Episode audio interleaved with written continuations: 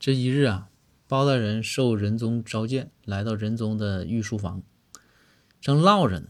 这仁宗手也不老实，就总玩他眼前就是胸前挂那块珠子啊，咱也不知道那珠子到底叫什么名，就那一串玩着玩结果玩崩了，这珠子哗啦一下子散落一地呀。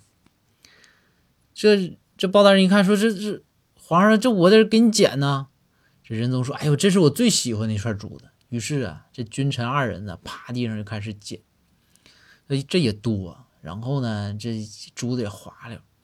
结果这包大人一不小心把一个珠子踩坏了，包大人就害怕了，就赶紧跟圣上就说呀：“说圣上，我这这这这臣罪该万死。”这仁宗看了看，说：“没事没事一个珠子无所谓。说踩坏了珠子就别捡了，一会儿让小厮们就是收走就完事儿了。”包大人一听，啊啊，好好好好，然后就这个仁宗啊，就眼亲眼见着包大人呢，蹦起高来呀，把地上所有的珠子全踩坏了。